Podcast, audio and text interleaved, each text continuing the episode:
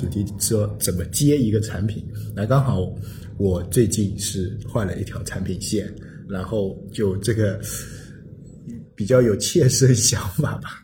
但是刚刚开始接也不好说。一般的啊，呃，你如果跳槽到一个公司的话，基本上都是接一一个产品，很少有从头开始做的吧。我一直都在接产品，别人这个离职了，快把产品扔到我这里；再离职了，快把产品扔到我这里。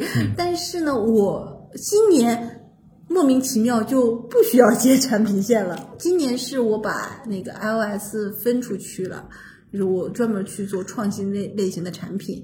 也有可能不是说接，就是怎么融入到一个已经在运行的产品里面去做产品经理。嗯，其实都是一个一个一个意思的。是是是。嗯。你这个跟我以前不一样的，就是我以前所谓接的产品线都是比较小的，嗯，就是不用在乎用户，不用在乎数量，因为数量级太小了嘛，可以忽略的。而且还有一点，就有一些接的是压根儿没有投入市场，做一半儿，然后人没了或者团队换掉了，然后扔到这面，那这种产品线其实是最好接的。对，这种是最好。这种产品线，因为它里面的很多东西都已经成熟了，你只要把里面一些。明显看起来不太正常的东西，砍一砍，归纳归纳，总结总结就可以了。一般接这种产品线的时候，领导的期望是你的产品赶快上线。对对，他们对产品本身是没有什么要，就是产品的质量，还有就是投放的这种。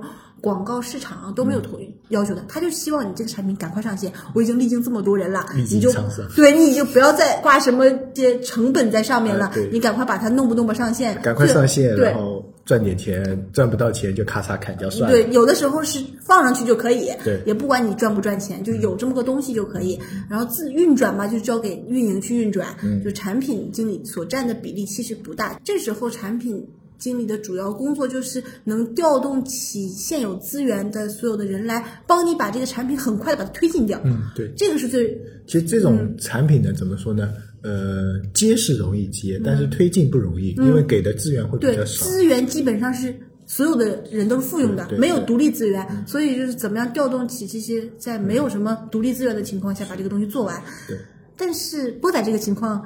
其实大家最常见的，你面临着要接一条成熟而且领导寄予厚望的产品线。是因为昨天我就回家自己归纳分析了一下，就是说产品是分类型的嘛，那你接不同类型的产品线的对策是不一样的。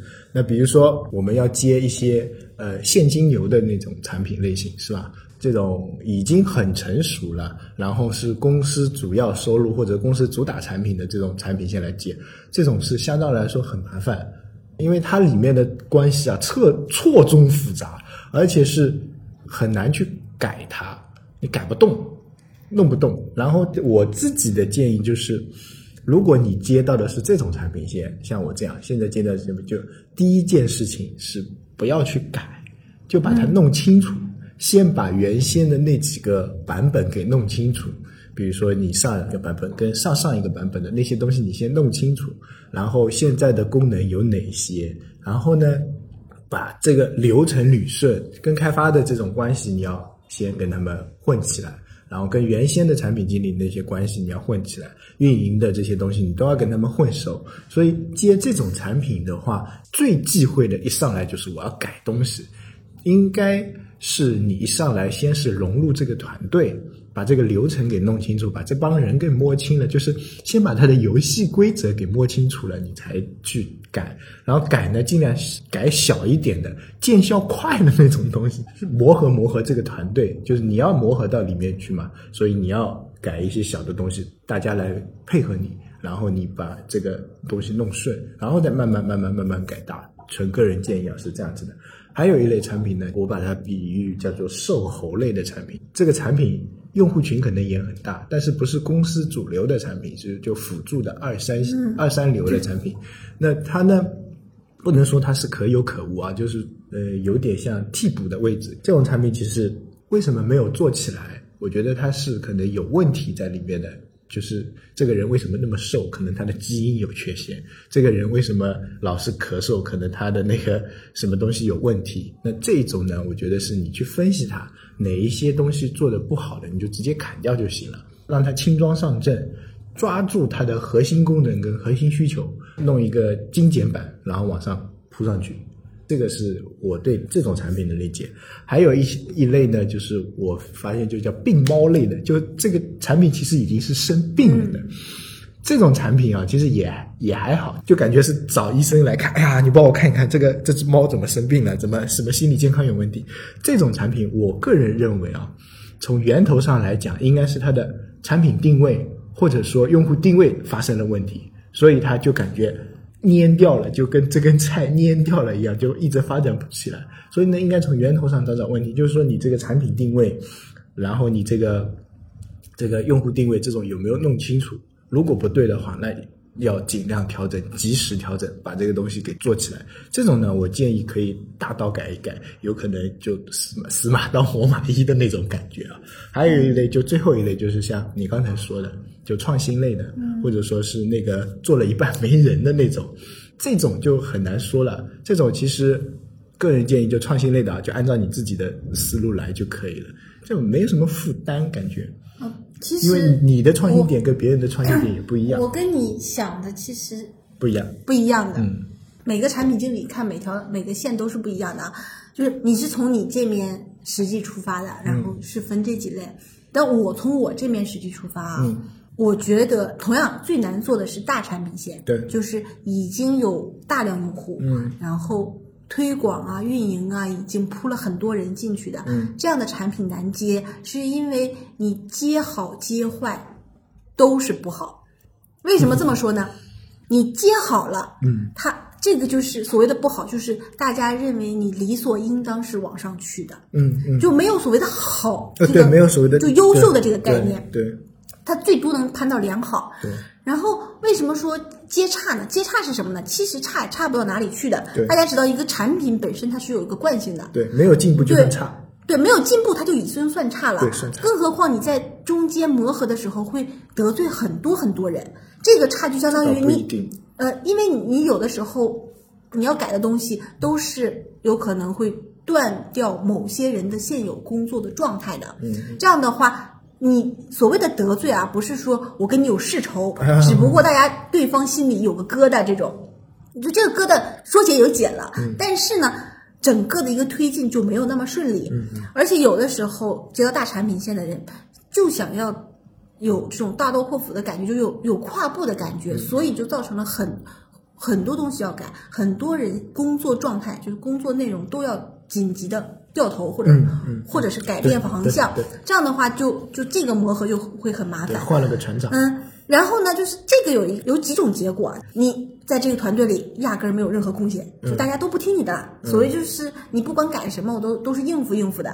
那这样的话呢，你虽然在这个团队里，虽然这个团队还是在赚着大钱，但是你会发现所有的东西都不是你自己想要的。嗯那还有一种就是大家一股绳，嗯但是效果还是一般，因为它它已经是用尽了所有的资源了嘛。嗯，那你再往上越一层楼的很难很难，除非你的市场推广和你的那个发布渠道起来，要不然你这个已经铺成满面的了就很难。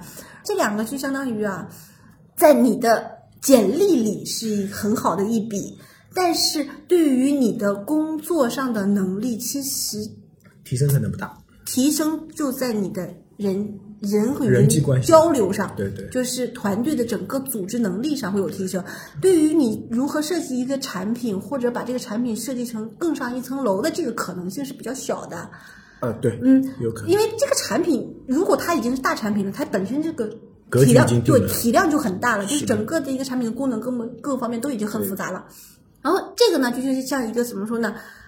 你不敢出错，就不敢出大错。对就比如你把一个大的模块删减、更改或者挪位置，对，如果一旦做成了，这个数据好坏好很很少，因为好了之后确实对，但是坏是很容易的，就是这个东西数数量突就是一个量突然降下来，这也是很可能的。这个有点像什么呢？就以前我们曾经说啊，就是用进退维不是谷这个比喻像什么呢？就是如果一个法官嗯年纪很大了，嗯。呃五六十岁，他一生都是断案断的很明的，对。只有一个案子断的不不是说错，就是断不好，对断的不好，也就是说有可能这个人判三年，他给他判了一个无期或者是二十年啊什么的，这也太夸张了。就是错案嘛。对对。就是那这样的话。其实大家眼睛盯着的就是这个错案，啊对。他不会在乎你以以前多，对是对对就包括医生，医生就是有可能你以以前一直就是一个名医，对。都都是天看错了一那个人看错了一个两个，嗯。那你这个就叫污点了嘛。所以很多的情况，我们作为一个不是法医，呃，不是不是法医，不是法官，不是医生的人，都认为如果出现这件事情，好像没什么。就是如果我不是法官，我就说，如果我是法官，我一生里就是都能断好案，嗯。错一两个有错一两个了。但是身为有可能是身为当做法官的就不这么认为，就像我们产品就是产品经理，就是有可能我做很多很多产品线都是很好的，就一两个做产品线做坏了就做坏了吧。我们自己是以前是以为，但是不是。当你作为产品经理的时候，你的一个做坏了的产品线会萦绕着你很长很长时间，这个是但也有反过来的，就是你以前可能一直没做成功，突然某一个成功了，然后你就一直拿了这个在说。啊，不是，突然某一个成功了，给你的刺激没有那么大。其实的，除非你的抗挫能力很强啊，其实你的心理上对成功就没有什么太大的渴望。你只要他真不出不出错，因为你前面都是出错的嘛，都是哦 都是很很出错你只要不出错就已经很有心理安慰了。对对对然后一旦成功了，你就不太相信这个成功能持久，嗯，你就会总觉得他会出错。对对对对，就会有这种心理，而且每当出错的时候，你会有个预警，嗯，差不多要出错了，就是这种老是怀疑要出错的这个状态啊。嗯就是这个所谓的惊喜不会给你带来带来太大的这个这个持续的反应。嗯，然后还有你说的那个，就是后来两个，就是我把那个你说的那个瘦猴和病猫放在一起啊，这种产品线是本身产品是有错的，这种产品线都是很相对于比较容易做，就是在三种啊，就是那种创新类的、新生成的和一个很重的来说，这一类就是跟这两个比，这一类是最好做的，因为它的错很明显，你改起来是众望所归，不管是技术还是运营还是市场，都希望你改。那么几个，然后你只要对你只要按照大家的共识去做，每个人都很快乐，就而且技术也很高兴。技术说，哎呀，这东西我早想改了呀。这个其实是最好改，因为大家都是往一个方向去的，他们既能看到目标，也能看到结果。所以这个产品，这种产品线其实是最好的，因为它这个产品起码它在上升期，它没有达到一个很大的一个体量而且。因为它出错，所以它很多东西是发展不起来的。大家就会想到，哎，如果没有这些错误，我们会发展成什么什么样子？大家都是是，但是一般这种条件都不成立。对。其实做完了才知道，就算你把这些错都改，还是不能达到你的目的。对，这个预还是差很大对差很大很大，因为就算你改掉了。你的市场和运营也没有余力去推这么一个产品，对他们的所有的精力还都放在最大的那个产呃品上有。可能用户已经习惯了，然后已经伤透了他们的心。嗯，是的，就是再再来新用户，相当于新的一轮市场铺，这个成本也很大的。是，嗯老用户又回最后说一下，就是就是这几个里面的创新的那个，创新的这个就很奇怪了。创新的这个主要是需要你去调动所有人的积极性，嗯，而不是你把它自嗨的就自己很 happy。其实自己规划都出来的东西啊，如果得不到就是你旁边辅助人的认可的时候，这个东西是推进不下去的肯。定的。而且现在的情况是什么呢？创新大家已经业内啊，已经不太认这个东西了。就是我们在执行的时候，就执行下面的人，就有可能高层还很认创新这个事情，因为他们要揽投资啊，出去讲啊什么的。但是下面执行的人，大家都知道，各自会的只有那么一点儿。你把所有人会的东西加起来，所谓的创新，只不过是把一个老东西换一个新壳，或者换一个新的创意，在底层上面，大家还是那点东西。嗯，然后所有的人呢，你必须调动他们的积极性，他才来会帮你做这件事情。然后这就会出现一个中间出现一个问题，就是很多人的消极的面会扩大，其中一个人觉得这个不靠谱，他就会动摇其他人的这个信心。对，这个因为它是创新的一个产品线，很多人会在前期的时候还没有开始投入这个产品的时候，就表现就要退出。那这样的话就会造成这个位置的空缺嘛。嗯，这样的话，创新产品其实把它推进下去很难。这个是最重要的。嗯，就是它变，你不要说这个产品投放市场，进入到进入到做这个环节，就是从构思到产品开发到测试，进入到这一个整体环节，还没有进入市场前的这个环节，其实是最难的。你投入到市场了，反而就是正常的流程，我们就往前走了。嗯，但是创新产品，你要知道，首先你自己认为很嗨的这个点，嗯，大家是否都认同？对然后大家在认同的情况下，以自己各自的能力是否能达到？很多人是这样的，不管是技术还是产品的设计类的啊，嗯，你跟他谈一个他不做的东西，他可以跟你谈的很好很好，但是你要跟他谈一个需要他加入的东西的时候，他就会知道自己的能力在哪里，他会想到里面出现的这些问题，他就会感觉太难啊，算了，那这个我就不加入了是，他就会头又走了。那所以就这个产品就全要靠产品经理一怎么把这个东西说成所有人只要稍微用一点自己现在的能力就能做成功的东西。第二个就是产品经理怎么规划不跟其他的产品撞车，不跟其他产品撞车太重要了，因为你这个是最没用的，因为不可估量产出、不可估量结果、不可估，甚至连它连能不能上线你都无法估量，嗯就没法给一个说我这个东西。现在是零的情况下，嗯，我几个月之后肯定能上线，这个没有人敢说的，除非是这种从来没有做过的人，就是自己幻想一下。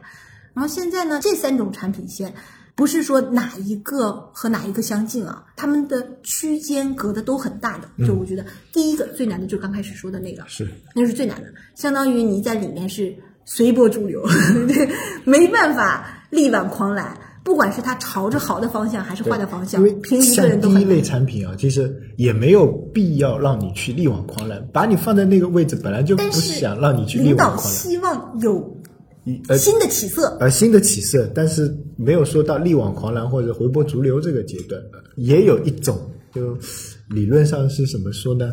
呃，这个说法不靠谱，应该说啊。但是让我突然想到有这种说法，就是以前比如说。呃，八旗子弟放到某个军队里面去，就那支、啊那支经常是训练一下呃，经常是打胜仗的啊，然后去训练一下，然后啊参加一下那些小战役，然后哎伤亡统计不管了，只要赢就可以了，就这样，然后镀镀个金，或者说把你升成产品总监之类的，有可能就是觉得你能力够了嘛，然后放到这种产品线里面，只要把持了哦，不要让它退，因为做产品很容易就是倒退，倒退是很容易的。嗯，很没有一个产品说我放上去它能自己健康一直往上涨涨涨涨，超预期的往上涨，不大可能。需要你有这种能力把它把握住，按照每年百分之二十的基础上涨涨涨。那这个好难呀。对是很难。你比如说你碰到行业形势好的时候啊，每年就咔哧咔哧咔哧往上很好涨。那你比如说碰到行业形势比较差的时候，那就那就要体现你功力的时候，其怎么？实就是这个产品本身就处在这个风口上。对，你这个产品如果在就所谓的是那头猪的话，就能起来；如果你这个不在这个风口上，你怎么有点像股市里面，就你对你这个所谓的真正随着股市涨你就涨了，随着股市落就落了。真正能逆股市而上的股票总是很少的，当然也不属于我们的。对对对。